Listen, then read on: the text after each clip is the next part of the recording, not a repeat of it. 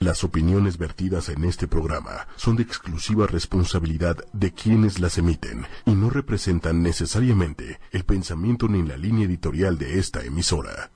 Yo soy Jaime, soy terapeuta emocional, pero no soy un terapeuta normal. Más allá de todo, más allá del género, más allá del bien y del mal. Transpersonal Es un encuentro terapéutico distinto. con Jaime Lugo.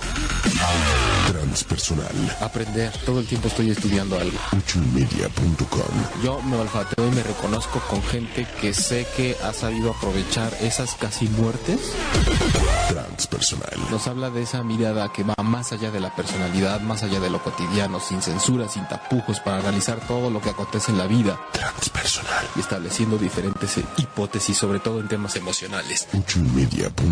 A lo que le tenemos miedo es en donde está el secreto para descifrar muchas cosas y superar muchas de las crisis. Superar muchas de las crisis. Transpersonal. ¡Bravo! Claudia. ¡Ay, bravo! Es que si Estamos no se aplaude uno, ¿quién Ah, le claro. aplaude? Muy bien, bravo, Jaime. Muchas gracias. Bienvenida, Claudia. ¿Cómo estás? Muchas gracias, muy bien. Empezando año. Qué bueno, me da mucho gusto. Súper bien, con toda la actitud. Bienvenidos a Transpersonal en esto que es una nueva temporada a través de la estación ocho y media en este año que arrancamos, que es 2018 y media. Gracias a la producción, gracias Manuel, gracias Lili. Yo soy Jaime Lugo, soy terapeuta emocional y estamos abriendo este nuevo ciclo después de más o menos un mes de no haber estado en vivo con ustedes. En donde les estuvimos preparando, bueno, les dejamos listos varios programas, estuvimos hablando obviamente de lo que implica el cierre de año, durante Navidad, durante Año Nuevo y estuvimos haciendo algunos recuentos. Y hoy estamos muy contentos de estar acá con ustedes nuevamente arrancando lo que oficialmente se considera conforme lo que, está- lo que estábamos hablando hace rato, Claudia, que Ajá. creemos que el año realmente arranca como a mediados de enero. Si yo todavía sigo así arrastrando la cobija del, del 2017.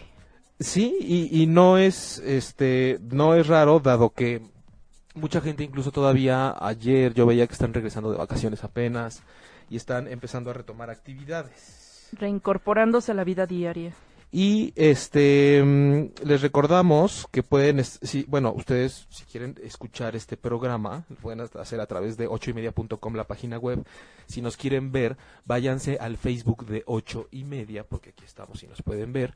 Y en redes sociales nos encuentran como Claudia Lor, locutora, Instagram, Facebook, Twitter. Y a mí me encuentran eh, en Facebook como El Viaje del Alma, eh, Terapeuta Jaime Lugo, con cualquiera de esas combinaciones ahí les aparezco. Y en mi página web, jaimelugo.com. Eh, eh, los queremos invitar, obviamente, a que estén presentes con nosotros haciendo este programa eh, a través del chat de la transmisión en vivo de Facebook. El tema de hoy Que nos pongan como favoritos en... que nos pongan como favoritos, sobre todo. Ustedes pueden entrar a las aplicaciones Tuning Radio y en iTunes. Y ahí pueden encontrar el podcast de Transpersonal en ocho y media. Entonces ya le ponen como favorito y tienen acceso a todos los programas que hemos hecho desde septiembre del año pasado. Eh, queremos su participación, sobre todo porque estuvimos anunciando en redes que el tema de hoy es la sombra de tu personalidad. Es un tema que queda como anillo al dedo para el día de hoy, puesto que estamos eh, arrancando oficialmente esta nueva etapa después de haberles estado hablando de cómo cerrar ciclos, de temas del perdón, de la culpa, de cómo llegar a esta nueva etapa de la vida un poco más ligeros. Pero resulta que todavía es invierno, resulta que todavía mucha gente trae cosas rezagadas, resulta que algunos incluso yo creo que tienen un grado de frustración porque dicen, ¿cómo le hago para arrancar si siento que todavía traigo cosas que no solté? Si traigo cadenas todavía de la, del año pasado. Las cadenas como las de Diana Salazar que estábamos escuchando ahorita. Ándale.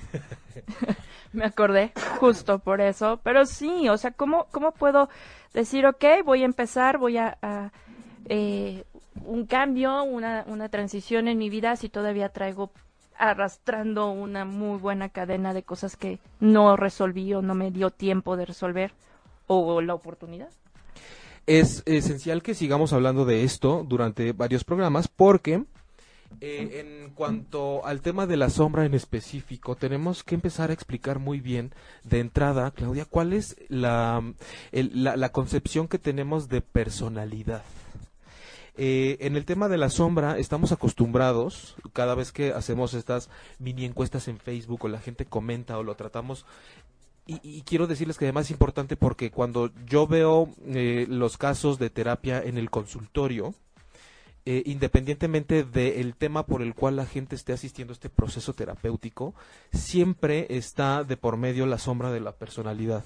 Es decir, lo que está ocurriendo mientras, y que no vemos mientras ocurre lo que sí vemos, lo que, lo que están diciendo con algún otro lenguaje, como el lenguaje del alma, por ejemplo, mientras hay un discurso verbal y la gente te está hablando una cosa, hay como un mundo paralelo en el cual están pasando otras. O sea, estas sombras es como lo que sale entre líneas. es lo que, exacto, lo, lo que digamos que estamos como pugnando para que pueda salir, porque de alguna forma la sombra se considera que es eh, no es un ente separado a nosotros, somos nosotros mismos, pero en una versión que está guardada. En una versión oscura. En una versión oscura y de ahí partimos que mucha gente cree que por hablar de oscuridad se trata de algo malo, de algo negativo, de algo pesado, de algo inconveniente, pero vamos a ir explicando poco a poco el día de hoy porque es que no precisamente tiene que ser así.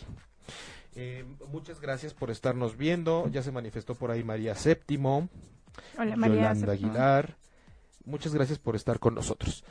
Eh, recuerden que tenemos sus preguntas, eh, estamos esperando por sus preguntas también para que hagan el programa con nosotros.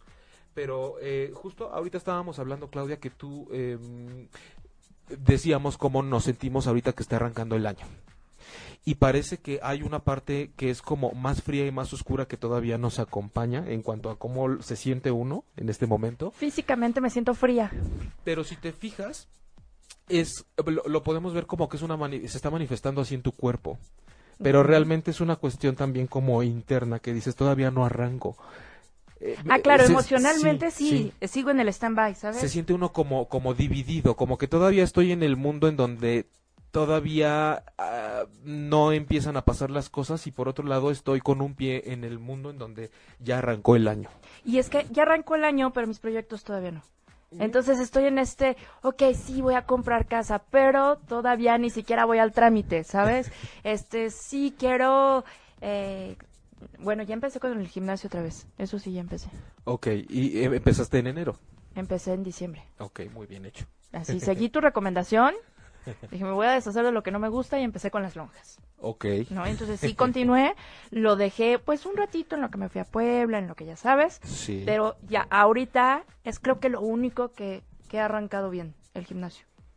Y ahorita que decías, a veces eh, nosotros no hemos arrancado, pero los proyectos, pero, pero la vida ya o la gente ya algo así. Y creo que a veces los que no arrancamos somos nosotros. Somos nosotros, ¿no? claro. E- e- Es como, Yo. parece que afuera ya pasó algo, pero acá todavía no. Eso nos lleva a pensar y a traer un poco el tema de hoy, que es, eh, eh, lo podemos manifestar también así como de la luz y la sombra. Vamos a empezar por este aspecto. Y eh, hice una encuesta en Facebook, a- algo breve, ya saben ustedes que no es ningún instrumento acá para sacar un estudio científico, pero más o menos es para poder saber qué piensan al respecto y cómo se manifiestan. Y resulta que mucha gente, la mayoría, lo que expresó fue que tienden a sacar su lado oscuro, quieran o no, que de alguna forma se les bota, Ay, ya sea por estrés o por alguna situación Aflora. en donde ya no pueden contener más esa parte que no quieren demostrar. Aquí lo importante es que cuando hablamos nosotros, va- vamos a empezar por hablar un poquito de la personalidad, para que les sirva, porque creo que en este proceso en el que estamos arrancando necesitamos conocernos mejor. Y, como les decía, hay que aprovechar esta oportunidad, que es mucho de lo que vemos en la terapia individual en el consultorio, pero que la estamos trasladando para acá. Entonces ya es algo que con lo que pueden empezar bien el año. Eh, cuando hablamos de la sombra de la personalidad, en transpersonal, en este enfoque terapéutico, se considera que la personalidad normalmente la gente cree que es todo. O sea, como que mi personalidad soy yo y punto. O sea, es todo lo que me define. Ajá. Por ejemplo, Claudia, mujer de cierta edad con cierta profesión, que tiene una hija que ha pasado por tales experiencias de salud económicas, profesionales, que tiene este carácter, este temperamento, y que sabe que va para allá y que sabe que le gusta y que no le gusta. Y de pronto, eso y mucho más es lo que conforma la personalidad. Aquí la cuestión es que de pronto uno cree que es eso, Que tal cual eres solo eso. Hay que empezar por decirles que la personalidad es una construcción. Vamos a ir quitándole un poco el tinte de juicio, porque de pronto dicen, es algo que es, es una construcción. No, tampoco es como para descalificar. Cuando uno nace, de entrada, ya tenemos un montón de expectativas puestas sobre nosotros. Desde que incluso todavía no nacemos. Claro, papá y mamá empiezan a crear estas expectativas. Ya hay un sistema que te va a dar la vida, el cual ya te está planeando de alguna forma, desde antes incluso que hagan el amor y la mujer quede embarazada. Entonces, ya desde ahí hay varias semillas que se van poniendo como expectativas del sistema del cual provienen papá y mamá. Claro. Entonces ya de entrada y además cuando hay un embarazo y desde que empiezan a manifestar qué género desean que sea el hijo y más o menos empiezan a juntar el dinero porque quieren que vaya a un colegio privado o ven que no les importa eso y lo van a mandar a tal lugar, todas y cada una de las cosas que se les ocurra que son parte del entorno y del ambiente bajo el cual nosotros estamos siendo engendrados, o llamémosle atmósfera para tener Ok. como algo más. Ya va siendo parte de la construcción de la personalidad que nosotros tenemos. Por ejemplo, hay familias en donde desde que el hijo o la hija nace, ya hay cierta tendencia de eh, vocación profesional en la familia. Va a ser doctor como su papá. Va a ser doctor o esta es familia de abogados o ya tiene la vida casi este, resuelta porque es un negocio familiar grande Claro. o porque sin afán de juzgar, pero así sucede. De pronto la comunidad judía es un poco más concentrada en sí misma y entonces ya saben que tarde o temprano se va a terminar relacionando lo más seguro con una persona que también De es la judía, misma, claro. simple y sencillamente porque porque es el ambiente en el que se va a desenvolver. Entonces ahí tenemos que más allá de lo genético, una persona ya tiene predefinido, aunque no sea determinante porque existen los rebeldes, Gracias al cielo. Ajá. Pero ya de alguna forma se está configurando una personalidad. Desde que a veces tienes hasta una religión ya preestablecida. A veces por la misma carga genética y ya sabemos que somos familia de diabéticos. O ya sabemos que hay un gen de no sé qué en esta familia que bajo muchas corrientes es cuestionable que se predispongan a eso, pero bueno. Eh, También. está esta parte de pronto, por ejemplo, e- es que hay mucho que puede ir definiendo la construcción de tu, de, de tu personalidad conforme de quién eres hijo. Eh, desde que si te planean como hijo único nada más, o si vas a ser un hijo que van a ser en medio de un montón de hermanos. Si O vas si a ya fuiste el pilón y ni si te fuiste el esperaban. pinol, exactamente, el pinol, Claudia, dije el pinol. El pin, no, nos van Bueno. a cobrar comercial. tenemos patrocinio. Pero sí, de- desde que ya sea si vas a ser el primogénito, el hijo más pequeño, el del sándwich, si eres mujer, dependiendo la etapa y la sociedad en la que nazcas. Es decir, a lo que voy con todo esto es que quiero que vayan entendiendo un poco. El hijo de Que ya tienes como una carga social preestablecida, ¿no? Y sobre todo el mismo nombre. Sí, bueno, de entrada la repetición de los nombres es muy fuerte, porque de pronto toda la familia tiende inconscientemente a cargarse emocionalmente conforme ya se han comportado con ese nombre que existe en la familia, la figura fuerte del abuelo, por ejemplo, ¿no? Y entonces el nieto la repite. Y si aparte tiene un peso por, eh, digamos, ser figura pública o por lo que ha hecho en la familia, entonces estamos hablando de que ya hay como una triplicación de expectativas y eso imagínate Manuel lo que va a generar en la construcción de tu personalidad independientemente de que puedas tener partes genuinas y de que tú vayas desarrollando el carácter conforme te desenvuelves la familia y esto es inevitable ya va a volcarse a esa dinámica que tienen predestinada inconscientemente con respecto a ti entonces pienso en algunos casos, por ejemplo, eh, voy a tener que mm, cambiar un poco los detalles para que no balconear. Hay una familia donde mm, ahorita hay una de las hijas está casada con un cuate medio abusador y resulta que el cuate se llama como el abuelo de la familia. Ok. Es decir, como el, el- el- el papá de la suegra. Pero hay toda una historia que tuvo esta mujer con su papá que se llama, por ejemplo, Alberto, y resulta que una de sus hijas, la que más está re- repitiendo los patrones de la mamá, está casada con un hombre que se llama igual. Exactamente. Y casualmente, la abuela está pasando por alto todo lo que este hombre hace en la familia y todo lo que le hace a su hija. Entonces, más o menos esto en cuanto a la repetición de nombres. Ahorita me hiciste pensar, Manuel, por ejemplo, cuando las- los asuntos llegan mucho más allá de lo que podamos pensar en cuanto a la personalidad Y en el caso de la hija que tenía Silvia Pinal, Viridiana, que falleció, y después su hija Silvia Pasquel tuvo una hija a la cual le puso Viridiana y, Y también, también falleció. Entonces, más allá de la dinámica que generamos como seres humanos, quiero que tomemos en cuenta que también hay toda una configuración energética que le pudiéramos llamar entre la psique, el alma, el entorno, la personalidad, entre un montón de factores que pudiera estudiar la psicología y no. Que entran en juego y que muchos pudieran llamar como casualidad, pero que cuando nosotros los observamos decimos, no sé, aquí hay una parte que me dice que no, que más bien fue una pareciera una construcción inconsciente de algo que se de uno que, que- quería reparar y parece que no salió bien. Y al final no pudo. Entonces, todo esto en cuanto a lo que vamos considerando la construcción de la personalidad y para que ustedes entiendan bajo este eh, concepto de lo transpersonal a lo que se le considera. En la construcción de la personalidad, Claudia, por ejemplo, juega un papel importante el ego Ok. cuando habíamos hablado del alma y del ego. Porque justo quien, eh, eh, y por ego entendemos esta parte del alma y de los pensamientos, pero cuando hablamos del ego, otra vez sin afán de hacerlo de forma negativa, porque también se le sataniza mucho y es como sata- satanizar a nuestra propia mente, es em, cuando tú vas forjando esta personalidad y mucho ya te lo dieron y mucho lo vas haciendo tú, resulta que entonces tú te crees que solo eres eso. Y entonces es cuando el ego te dice, lo que decía Manuel, tú eres hijo de esta persona, tú tienes este peso, tú tienes esta misión, tú sabes que tu familia te ha dicho que eres así, te configuraste así, ya lo estás logrando. Te voy demostrando además que conforme te desenvuelves en la vida si era el camino correcto, porque si eres el exitoso, porque si te metieron a este colegio, porque si tienes esta religión, porque si eres mujer y ya viste que te va mal haciendo esto porque eres mujer o te va bien porque eres hombre, y entonces el ego te va diciendo, fíjate lo que está bien y lo que está mal, y no te salgas de ahí. Ok.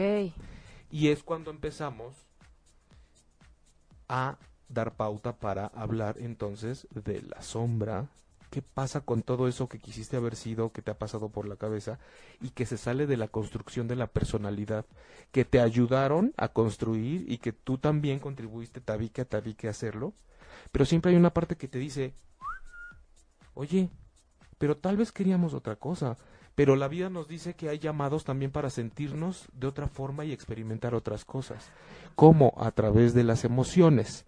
No lo voy a hacer tan facilito, nada más quiero que vayan siguiéndome un poquito cómo cambia un poco la perspectiva. O sea, la sombra está entre la personalidad y el ego. Digamos que está la personalidad, que es nuestra construcción, y e independientemente de eso, nosotros estamos como dotados o somos ego, ¿no? Tenemos aparte del ego, de la mente, de las creencias, del pensamiento, demás, y el alma a través de las emociones. Ajá. Pero cuando llegamos aquí, empezamos por la inercia del ambiente y de la gente y de lo familiar a construir una personalidad.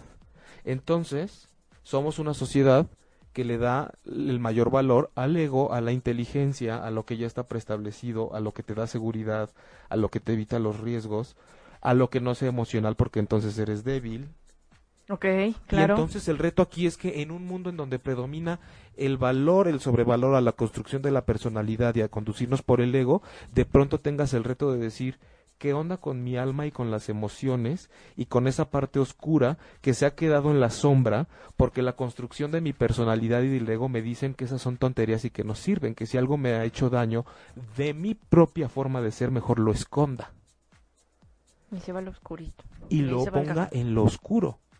Entonces, es un poco el panorama para que vayamos viendo cómo es que se va esto, em, cómo se va haciendo la parte de luz y la parte de sombra. Em, saludos, María Séptimo, muchas gracias. Guapa. saludos Ricardo Aguilar, amiguita María. ¿Serás tú? Ya, bueno, es que como desde el año pasado nos cambian los nombres.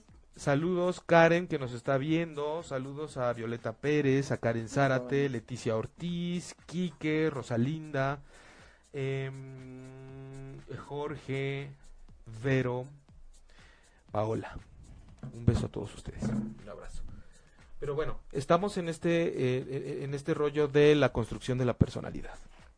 Y entonces, resulta que tenemos toda esta repetición de cosas que es inevitable porque el ambiente, porque la familia, porque la sociedad, porque la cultura, porque la educación, porque la religión, y de pronto resulta que uno cree que se conoce perfectamente bien porque sabe quién es y sabes lo que has hecho y sabes tus puntos fuertes, tus puntos débiles, dónde te va bien, dónde te va mal, y resulta que has seguido todo lo que te dijeron que eras, pero siempre hay un reto que la vida te pone o que te pone tu propia alma para darte cuenta que siempre es buen momento para cambiar eso o para replanteártelo o para cuestionarlo.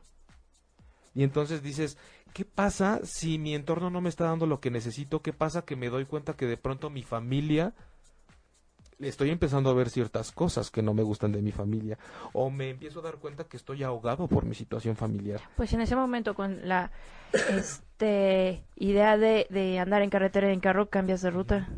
Cambias de ruta si es que estamos hablando que te das cuenta. A menos de que vengas tiempo. enganchado.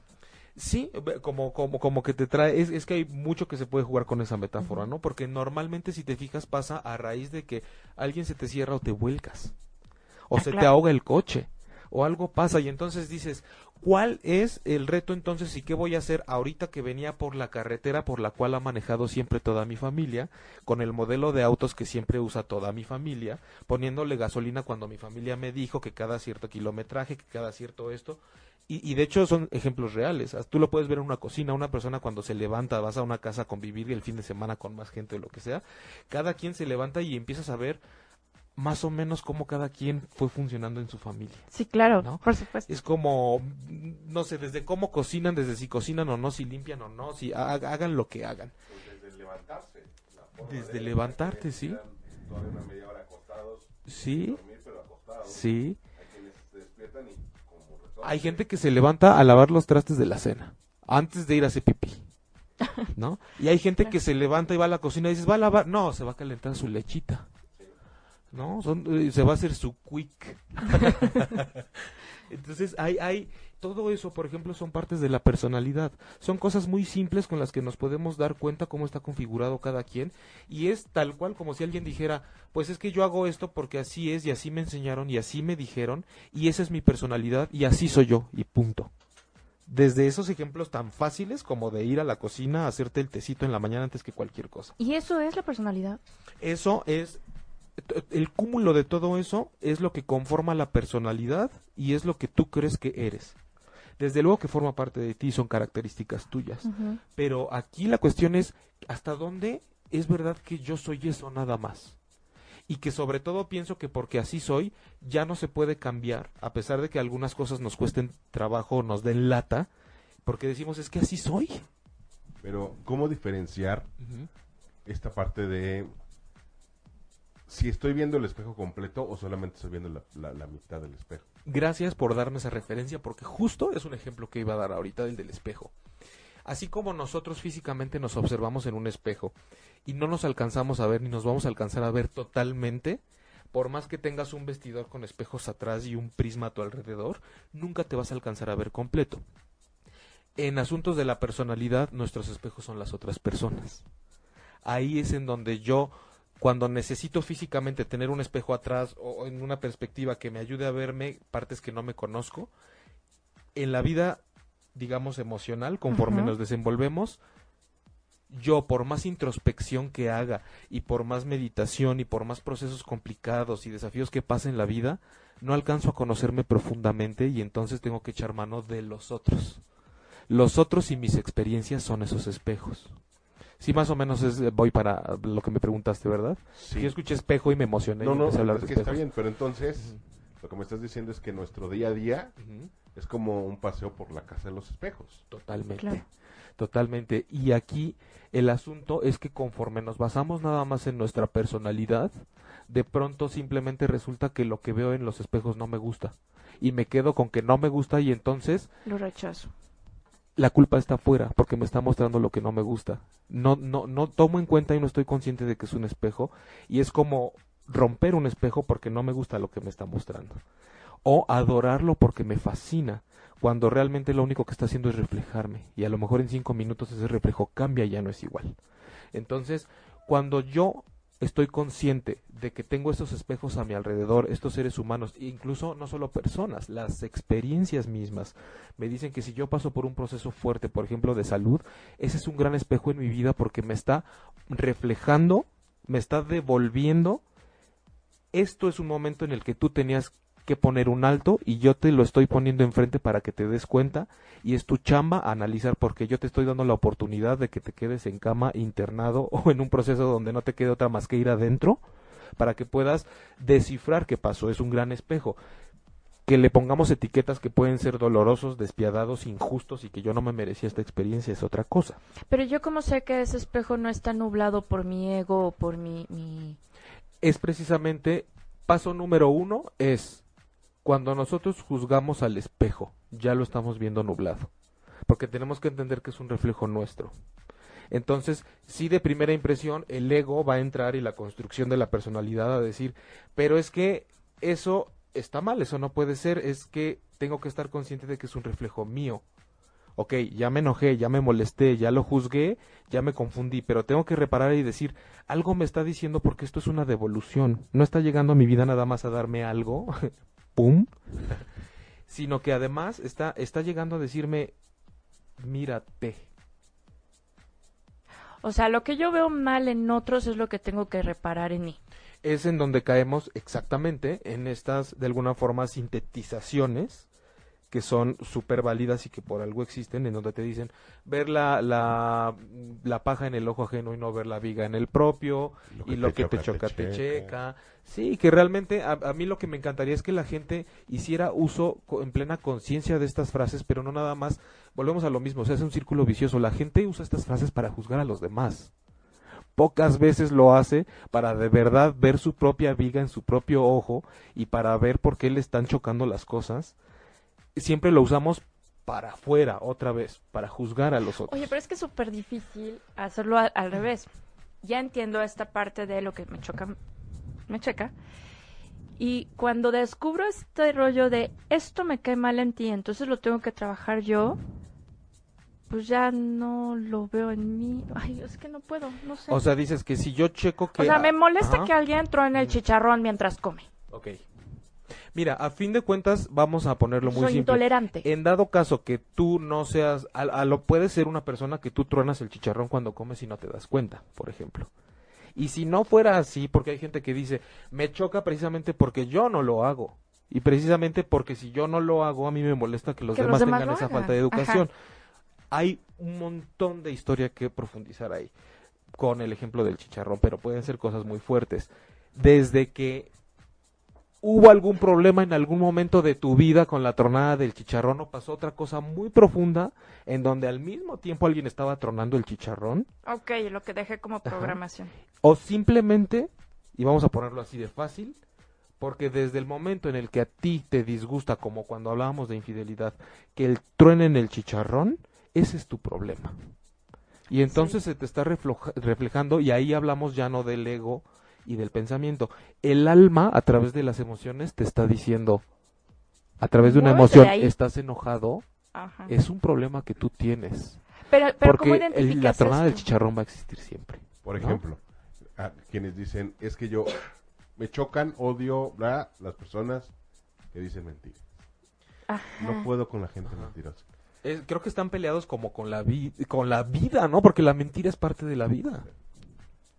Y sería como negar, o sea, decir nunca miento es, es totalmente falso. No, pues es la mentira más grande. Y esa, y esa es una sombra de la humanidad, por ejemplo.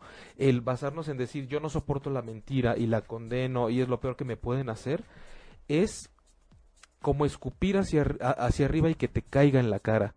Es como, como estar cavando un hoyo bajo tus propios pies. Es no estar reconociendo tu sombra. Es pretender que vives en el planeta Tierra y no hay noche. O decir que te molesta la oscuridad cuando la oscuridad y la noche son parte de la vida y sin eso no podría haber vida en el planeta. Es como decir que me molesta el invierno cuando es necesario que exista también. Pero, por ejemplo, a mí sí me molesta, bueno, claro, por de la programación que traigo y todo lo- el, el rollo atrás, pero me molesta muchísimo la traición. O sea, es algo que me enoja. Y entonces, ¿qué? Cuando Soy traidora, que- me que- me- me Que traiciono. te traicionen o ver que traicionen. Ah, no, que me traicionen a mí, lo que te hagan a ti es tu rollo. no, no, no sé qué tan pareja puede ser. Sí, re- realmente no sería entonces tu tema la traición. Es, me molesta cuando, Cuando a a mí mí me traicionan. me, me quitan lo que me habían dado cuando me... Claro, y entonces me quitaron el juguete y hago el berrinche. Y, Cuando no es lo que me habían dicho lo que me están dando, cuando no es lo que me prometieron, cuando no se cumplen mis expectativas, Ajá. cuando no soy yo la única, cuando siempre resulta que ya no soy yo la mejor, cuando resulta que no esto era para mí, Ah, ya sé, ya, ya, bájale, ya. ya, ya dolió suficiente. cuando... La gente ya supo cómo soy, ya. número 15 cuando a Claudia le... Eh, bueno, esto en cuanto a, esta parte de la personalidad y los espejos que se nos van presentando. Pero ¿qué ocurre cuando entonces empezamos a hablar de la sombra? De todo esto que conforme yo he aprendido y me han configurado y me voy por la vida y creo que soy solo esos rasgos de mi personalidad porque es todo lo que me describe mi profesión, cuánta gente no, estamos ahorita en profesiones que no somos las que iniciamos o pero de pronto las empezamos a fusionar y etcétera. Entonces, eh, la sombra, la sombra cuando hablamos de esta parte de nuestra personalidad, es justo que cuando bajo esta configuración de personalidad hay cosas que nosotros sabemos que sentimos, que experimentamos, que vibramos, que pensamos y quisiéramos vivir, pero que no nos permitimos y que las tenemos latentes, que las tenemos guardadas, que las tenemos ocultas, reprimidas, silenciadas. Alguna vez preguntaban si la sombra siempre es inconsciente y no. Si hay muchas cosas inconscientes en la sombra porque no las manejas por abajo del agua y están guardadas, pero hay cosas que conscientemente y en pleno uso de nuestra estando despiertos las mandamos a la sombra. Por eso yo preguntaba en Facebook, hay partes de nuestra personalidad que inevitablemente no nos gustan. ¿Qué haces con ella? Con las que sabes que no te gustan Abajo del tapete. abajo del tapete, pero porque todos sabemos bajo qué circunstancias y en qué momento y, eh, y con quién y en dónde puede pasar que te hagan explotar, que te hagan llorar, que te transformes en esa persona que se supone que no eres, porque no coincide con la construcción de la personalidad que te hiciste. Entonces, la sombra viene a ser esas partes mías que no coinciden con la construcción de la personalidad que yo tengo y que muestro y que por lo tanto son la luz, el día del planeta Tierra, lo que sí se ve. No tanto luz es lo divino y lo bueno, es simplemente lo que sí se ve, lo que sí está expuesto, lo que sí muestro. Claro que la gente luego juega a decir, yo me muestro con todo y mis defectos. O sea, O sea, no siempre hay un que otro defecto que uno considere de sí mismo que está escondido. Oye, pero es que si yo veo toda esta sombra que tengo, termino siendo un monstruo, ya no quiero, gracias. Eh, justo, y gracias porque me dan una retroalimentación. Cuando hablamos de este monstruo, Claudia, es como la sombra es esta parte, eh, somos nosotros mismos, no es un visitante maligno que viene y nos obliga a hacer cosas. Es una parte de mi ser que yo considero un monstruo porque si lo ejerzo y lo admito y lo reconozco, yo en mi creencia por el ego y la personalidad, creo que no me va a funcionar para ser feliz en la vida, porque me va a sacar de lo que todos conocen como personalidad que yo ya me construí. Ok. Entonces, si yo me permito sacar esto que la gente no conoce de mí, no precisamente es porque sean cosas malas. Vamos a poner ejemplos. Hay gente que anda por la vida siempre como muy dura, muy amargadita, muy seria, muy muy en lo intelectual, muy de decir, este, es que hay que pensar con la cabeza porque el corazón se equivoca, es que aquí lo que importa es la inteligencia y es que hay que saber tomar decisiones y hay que usar la lógica y hay que esta persona tiene una sombra emocional reprimida. Toda su parte intuitiva, creativa, sensible, vulnerable y emocional la tiene totalmente en la sombra. Pero es él mismo, es esa misma persona. Claro. Entonces es como una enfermedad autoinmune. Porque es una parte tuya, tuya, tuya, tuya, tuya, siendo reprimida, aplastada, guardada abajo de la cama, considerada un monstruo, siendo satanizada y a la cual le tienes miedo. Entonces imagínense una parte de su esencia encadenada, sufriendo, considerada mala. es lo más despiadado que podemos hacer con nosotros mismos. Es que yo me imagino un, un yo encadenado abajo de mi cama, el cual solamente está siendo alimentado constantemente por mi propio odio a lo que yo soy, por mi propio rechazo y por mi propio temor a que salga y me tome y se muestre y me muestre tal y como soy ante los demás. Y de verdad es que me da una compasión y me da una ternura tremenda pensar en esa parte mía que yo mismo tengo así. Pero yo cómo sé cuál es mi parte. Yo sigo sin entender. Tenemos los espejos. Por ejemplo, tú ahorita me hablabas de que hay una cosa que te mueve específicamente, que es que te traicionen. Ajá. Cuando tú te enfrentas a la traición, decíamos toda esta lista, Ok. y es cuando tenemos que analizar en dónde te pone a ti la traición y qué parte de ti saca que no te gusta hacer, cómo no te gusta verte, cómo no te gusta reaccionar, cómo Sí. no te gusta sentirte. No, bueno, y tienes, tienes toda la razón. O sea, soy la primer hija de una familia, primer hija, primer nieta, primer todo. Ok. Entonces, cuando me pones en segundo plano, Es de lo peor que te puede suceder. pero por supuesto.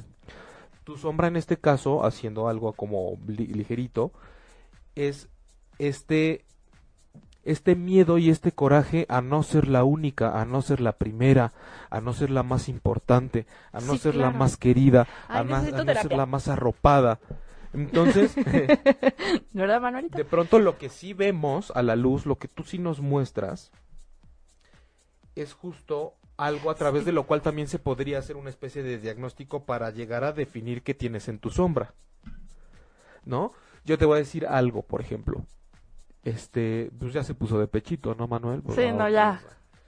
Eh, de pronto, Claudia, como Bienvenida se al diván. muestra, y me encanta porque aquí podemos integrar todos estos conceptos que vimos desde el principio, desde la hipocresía no como insulto, sino como algo que todos ejercemos como una máscara y demás. Yo soy como el maniquí cuando están haciendo el diseño de... De pronto. Claudia es eh, y se muestra y saca a la luz esta parte de Claudia es una persona con la que siempre se puede contar, la que siempre está dispuesta, la que le entra todo, la que no se le cierran las puertas, la, la- la que está de buen ánimo, la que nos hace reír, la que pone cosas en redes, la buena mamá, como toda esta parte afable, entrona, dinámica, independiente, autónoma. ¿Qué puede haber en la sombra de alguien que se muestra sumamente independiente, dicharachera y sin broncas? No, la neta es que soy la mujer más introvertida del planeta. Una persona que justo a lo mejor lo que no a lo que más le miedo a lo que más miedo le tiene es a Al quedarse sola, Sí. dado que interactúa mucho socialmente. Sí, o sea, y, y aparte desde la secundaria.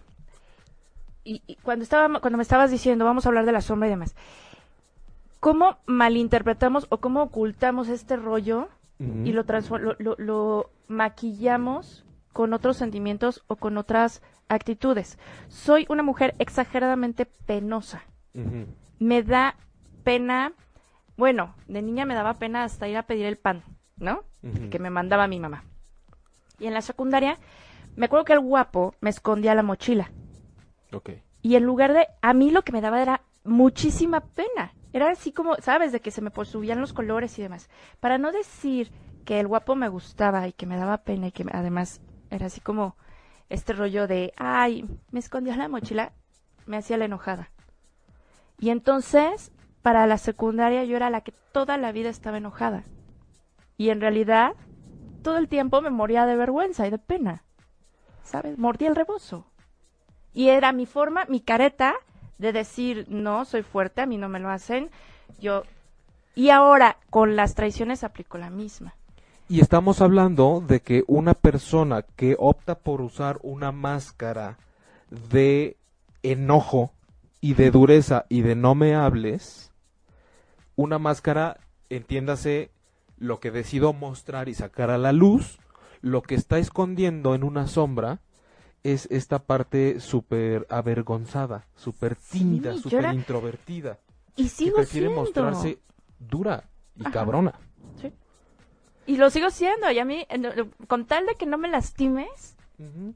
con tal de que no me que de que no me hagas llorar por el cáncer, me río del cáncer, ¿sabes? Ujú, ujú. Pero en realidad cuando estoy sola es como de sí dolió. Que, que ahora, aquí es lo importante, cuando nosotros usamos máscaras y decidimos mostrar otra cosa, no es tan, es como, ah, claro, es lo que muestras porque estás tapando otra cosa, sí, pero no nada más es eso, también son un recurso del cual nos agarramos para poder adaptarnos a una crisis. Es que Por me eso ayuda a sobrevivir. Por eso las máscaras también son importantes. Recuerden que no estamos diciendo es que la sombra resulta que no es mala, es buena y lo que mostramos resulta que no es bueno, es malo. No, ninguna de las dos es siempre buena ni siempre mala. Es que todos son recursos que vamos usando, pero aquí la invitación es a visitar nuestra sombra porque es la parte que sí tenemos olvidada. Es la parte de nosotros que duele, la parte de nosotros que llora, que se enoja, que quisiera ser, que está incompleta, que no se ha logrado, que no se le deja ser, que está reprimida, que está deseosa por salir. Es como si tuviéramos un hermano gemelo y no lo dejaran a salir, salir a jugar nunca con nosotros. Y entonces, tarde o temprano se va a convertir en un monstruo y va a salir y va a matar a alguien, nos va a tomar, vamos a ser él tarde o temprano, vamos a hacer esa parte nuestra tarde o temprano. Por eso hay gente que de pronto toda linda, ya ves, esta gente que desde los tres segundos que te conoce ya te dice, ¿cómo estás, mi, mi vida, precioso corazón de melón? y todo está bien y todo padre y siempre cuentas con ellos y un día, por algo, pu- pueden matar a alguien. Sí, ya sé. Y dices, ¿qué, ¿qué le pasó? Pues es que su sombra ya no cupo. Ya no cupo y tuvo que salir. Hay gente que también está con un, los que decía, el carácter súper fuerte, súper templado, si yo, la inteligencia, y un día ven un perro atropellado en la carretera y no paran de llorar en tres días, porque esa sombra ya no cabía tampoco, esa parte emocional. A mí me pasó, yo seguía a un perrito en Instagram y el día que vi en dos días cómo se empezó a enfermar y cuando anunciaron que se había muerto, lloré toda la noche, pero no podía ni hablar. Ah, Yo tuve que dejar escapar ahí algo que a mí me estaba pasando. Había un, un- una gran necesidad de llorar en ese momento de mi vida, que afortunadamente llegó un espejo a través de las redes sociales y me dijo, ¡pum! Y con eso yo de verdad moqué toda la noche. Es que cómo es posible que... Vaya, dije, no, no me lo tengo que explicar, esto no se entiende, esto simplemente es algo que yo tenía que vivir en este momento y que la vida me está ayudando y estoy sabiendo ver las herramientas. Por eso también cuando algo llega y te hace enojar es saber tomarlo y no mandarlo a la sombra. Es decir, si esto me está enojando, tengo que ver por qué y me tengo que enojar y sí tengo que vivir este proceso porque si lo mando a la sombra va a ser un platillo más de enojo que le estoy mandando a esa parte de mi esencia, que la va a hacer engordar y no caber en algún momento. Claro. A mí mi celular es mi espejo y me está diciendo que nomás no. Que va ahí. Que vaya, que vaya a terapia porque la necesito. Bueno, O sea, si, si, si esto lo, lo llevamos a magnitudes poquito, poquito, poquito más grandes, eh, estás diciendo que, por ejemplo, la sociedad mexicana está a punto de estallar porque esta sombra ya no le cabe después de tantos años de una política especial, vamos a ponerle Ujú, entre comillas. ¿no? Que de repente hay circunstancias que los hacen estallar por puntos pero que esos puntos, esas manchas, cada vez van siendo eh, más sonadas, más constantes. Más más marcadas. más expuestas, ¿no? Sin que pase nada. Eh, Al parecer. al parecer, digo, más eh, sí, sin que pase nada en cuanto a que se puede hablar ahorita de muchas cosas Exacto. y sí parece que no pasa nada. Antes le decías güey en la tele y gobernación ya, bye, ¿no? Ujú. Ahorita le pueden pendejear al presidente y parece que no pasa nada. Eh, mira, yo creo que desde que yo desde que tengo uso de razón, la cosa está a punto de colapsar. Hay que recordar que también nosotros somos una generación que está un respiro aquí. Eh, creo que en el caso de la sociedad mexicana, lo que tiene en la sombra es esta esta gran necesidad de un padre porque el gobierno es como el padre. En México el gobierno es el papá y la Virgen es la mamá. La Virgen te resuelve las cosas y el papá está para regañarte y el día que te regaña está mal, pero si te pone reglas también está mal. Entonces somos como una sociedad huérfana que tiene un papá autoritario que hace lo que se le pega la gana. Entonces, a mí me llamaba mucho la atención cuando ocurrió todo lo de Trump, porque Trump es un espejo de la sociedad mexicana y te está viniendo a mostrar esa sombra que te dice, tú necesitas ponerte en orden y si para ponerte en orden tengo que ponerte enfrente y meterte a tu casa toda la mierda que tienes porque sí la tienes y eso te enoja es tu problema.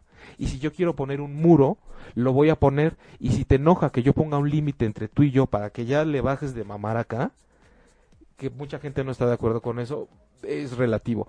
Pero lo que yo veo desde este enfoque es que la sociedad mexicana no va a colapsar hasta que alguien, en este caso un gringo, venga y te acorrale y te diga, aquí está toda tu porquería. Y ni siquiera es tu culpa, es culpa de tu papá, tuya también y de tu papá gobierno. Y de pronto resulta que tu papá gobierno dice, no vamos a dejar que Trump no sé qué, y los mexicanos, ay, mi papá me está defendiendo porque le contestó al gringo. No, el gringo viene a ayudarte más de lo que tú crees. El gringo viene a ponerte enfrente que efectivamente es un problema que tú te estés pasando para el otro lado porque en tu casa no te están dando lo que necesitas y a ti ya se te hizo una costumbre ir a pasarte de forma ilegal y cuando te lo dicen lloras. Es que por donde quiera que le veamos, si te pasas ilegalmente está mal. Somos ¿Es un niño ley? adolescente. Entonces yo creo que para que la sociedad mexicana colapse, tienen que pasar cosas desastrosas, que la gente, el primer calificativo que le va a poner es que es injusto, pero la verdad es que yo veo que a la gente ni siquiera, y me incluyo en muchas etapas, le pesan separar la basura. Le pesa, o sea, el, creo que el 5 de enero ya se estaban mentando la calle otra vez en, el tráfico, eh, tres, tres semanas después del temblor.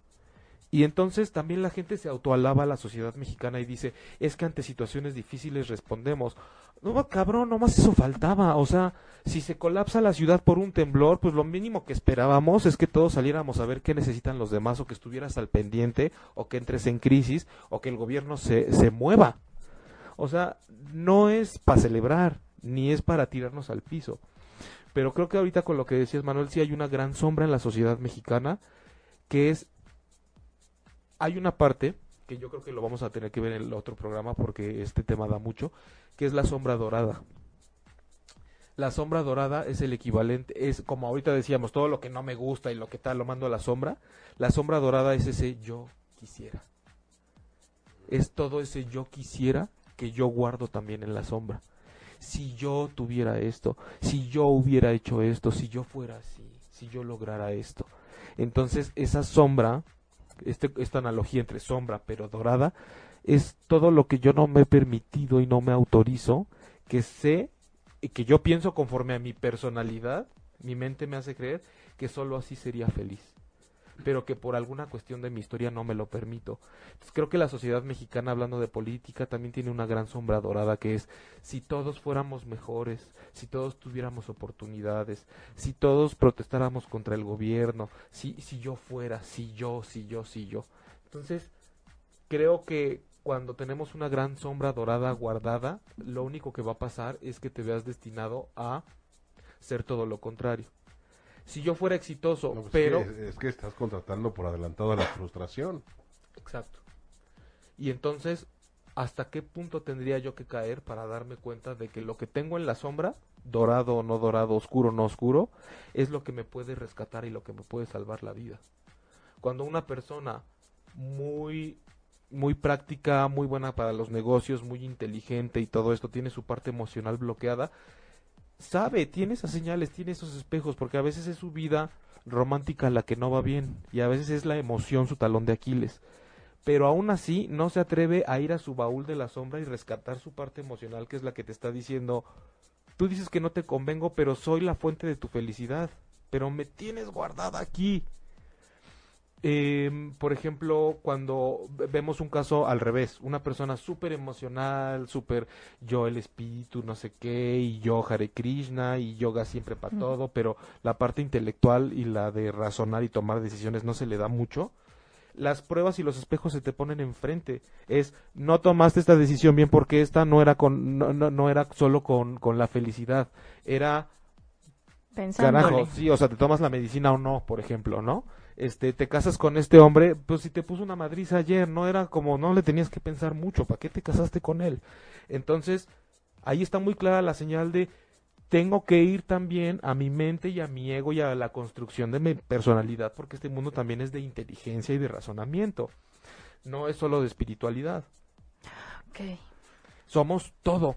Entonces, el, el- el- el cometido es tengo que ir a ver lo que no me gusta de mí, pero no caer en esa trampa de cuando a la gente le dicen, ¿cuál es tu defecto, tu lado oscuro? Ah, soy muy perfeccionista. o sea, esos son como defectos disfrazados, virtudes disfrazadas de defectos. Es realmente que no te estás atreviendo a mostrarnos a nadie y que no nos tienes que decir qué es y que tú sabes que te pone mal, que has guardado en el baúl más profundo y más oscuro de tu vida, esa es la sombra cosas que normalmente vemos en terapia y en el consultorio y que a veces ni siquiera sirve verbalizarlas. Tú sabes cuando alguien está pasando por un proceso y esa persona lo sabe junto contigo que estamos yendo a ese lugar a ver qué guardaste. No necesito decírtelo, porque a veces si lo dices se echa a perder. Entonces la gente dice, sé que me estás llevando para allá, sé qué es lo que tengo que rescatar y lo sé en cada sesión cuando me lo dices y vamos para allá. Pero es como si me lo dices se pierde la magia. ¿No? Sé que estoy aquí por mi lado oscuro, evidentemente, y por el miedo que le tengo. Entonces, eh, esta es la propuesta del programa de hoy, cuando todavía nos quedan unos cinco minutitos. ¿Cuánto nos queda? Tenemos todavía un poquito más. no te este, preocupes. Nos siguen viendo María Séptimo, gracias Leonardo Nani que le dio risa lo del Quick. María Séptimo dice, yo de niña platicaba mucho con el hermano de mi mamá, recuerdo entonces que yo prometí no ser secretaria. Terminé con esa profesión y, y aquí es mucho de cierto lo que dices, Jaime. Pues lo que quise ser lo dejé en el baúl por hacer caso de las palabras de mi mamá. Qué interesante. Saludos, Leo. Violeta Pérez Maldonado. Pero ¿qué pasa cuando cambiamos radicalmente a como la gente estaba acostumbrada? En ocasiones nos critican. ¿Hay en ocasiones? Violeta, sí, digo, ahorita vamos a ir contestando poco a poco y si no, los vamos a dejar para, para el programa siguiente porque es, es mucho tema. Eh, es Sonia Brenda también nos dice... Creo que tengo que actualizar un poco porque me salieron poquitos comentarios y ahorita Facebook ya había más. En este momento. Pero por ejemplo, eh, no, es que tenía más, pero no me salen. Bueno, el caso es que lo que dice Violeta, pero ¿qué pasa cuando cambiamos radicalmente a como la gente estaba acostumbrada en ocasiones? Bueno, Violeta, hay algo que también se llama locus de control, o sea, locus como locación, el lugar de control de tu vida. Tú lo depositas adentro, lo depositas afuera. Si tú me estás planteando ahorita qué pasa cuando cambiamos radicalmente, y la gente te critica porque no estaba acostumbrada a verte de esa forma, entonces mi interpretación es que tú estás viviendo y tú viniste a este mundo a darle gusto a los demás. Porque entonces te estás fijando en lo que dicen conforme a quien tú eres. Si tú construyes tu, personalidad con base en lo que los demás te van a estar aprobando o desaprobando, entonces tú estás destinada a eh, ser una consecuencia de lo exterior y de los demás. Eh, en este sentido también quiero rescatar esta frase de que cuando creemos que cambiamos y realmente lo que puede estar pasando es que se nos está cayendo la máscara. Entonces no estás cambiando, se te está cayendo la máscara y te estás mostrando un poco más auténtico de cómo eres y resulta que la gente dice es que cambió un buen... No, es que dejé de usar la máscara que traía. Pero sí lo que nos planteas, Violeta, es algo que tiene que ver con dónde depositas tú el poder de tu de tu esencia, porque muchas veces tenemos los ejemplos muy claros cuando dices, es que mi alma me dice que yo tendría que estar haciendo malabares en Coyoacán, feliz de la vida, comiéndome taquitos de canasta, pero de pronto toda mi vida y el peso de quien soy hijo y de mi familia y de la sociedad donde yo nací, pues de repente ya estoy en la náhuatl estudiando derecho. Y, tengo que salir de la escuela a, ponerme el traje por decir una escuela y una carrera, ¿no? O sea, también no, lo vayan a Mira, yo mi, sueño en la prepa era ser hippie de Coyoacán. Y terminé estudiando Derecho en la Salle. Eres abogada, ¿verdad? Soy abogada. Bueno, Claudia, eh, me, sorprende la cantidad de información. Porque casualmente la, la, la abogada es aquella que no soporta las traiciones. Y una persona que no soporta las traiciones está buscando constantemente la justicia. Y una persona como tú que con la que se puede contar en cuanto a tu forma de ejecutar tu personalidad, que digamos que puede ser como complaciente o que siempre está ahí, ese es un mecanismo justo para reducir el riesgo a ser traicionada. ¿No? Yo estoy aquí, sí, cuentas conmigo para que no me la vayas a devolver distinto. Exacto. favor, ¿no? Acuérdate que me debes el favor. Ajá. No me vayas a traicionar. Sí, o, o- o mira cómo soy yo, no me merecería que me hicieras lo contrario. Ay, eso sí es cierto. Pero eso es gracias a que tú te has abierto aquí, ¿eh? O sea, digo, todos tenemos, por favor, mil cosas. Nada más que tú, tú tienes esa disponibilidad de abrirte y a contarnos. Diana Victoria Jiménez Torres, yo vine a romper patrones y soy la diferente de los hermanos. Mira, Diana, pues de- tú, tú, tú sabrás por qué lo dices. Me imagino que tu, tu vivencia lo avala. Y es importante que te reconozcas como el lunar de la familia en ese sentido, pero que tampoco nos vayamos a ir como a la etiqueta, ¿no? De yo siempre y para todos soy la diferente.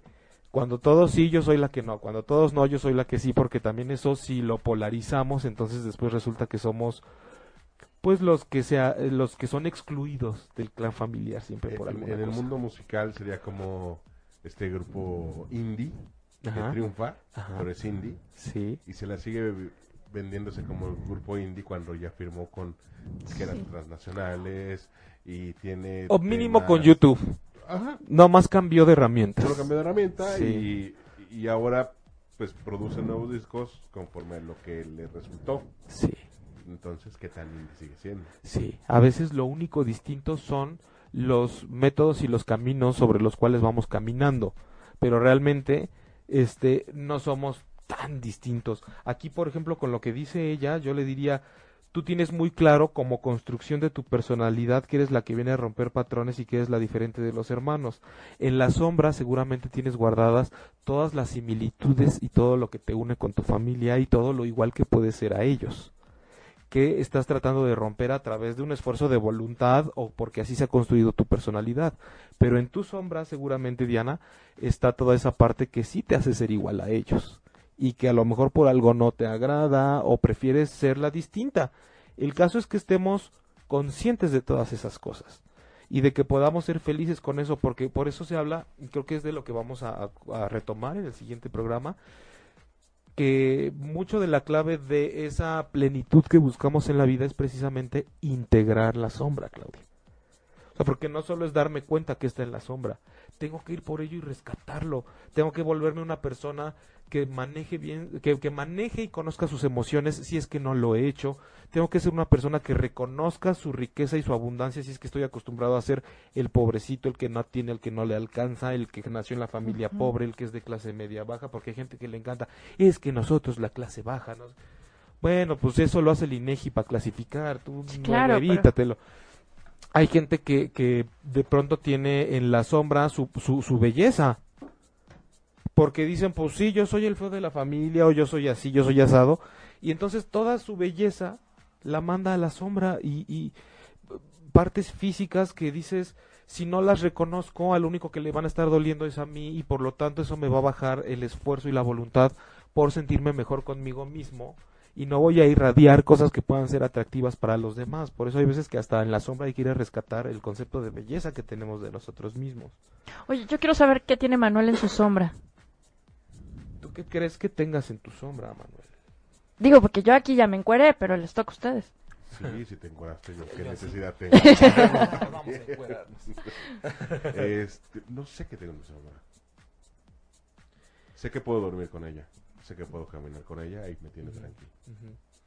Y, y a veces es justo que ah, no es necesario intelectualizarla tanto, más sí recuerda que siempre están los espejitos que dices, cuando algo me incomoda en una situación, en un tema, en un comentario con una persona, voy a tomar nota para saber y a lo mejor es un pedazo de mi sombra que me dice, oye, si hay un espacio acá en la sombra que todavía no alcanzas a ver, ¿no?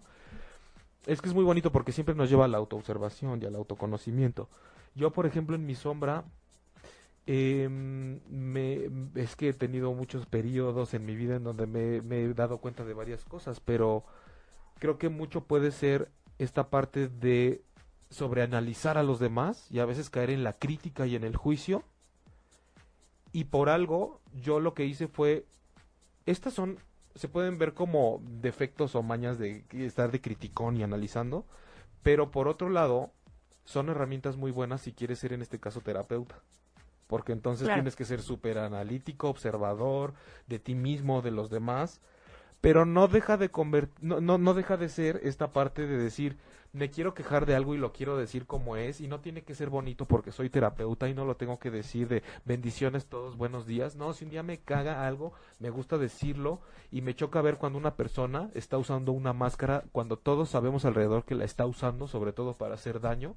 Me gusta encuerar y poner en evidencia las cosas. No lo hemos notado.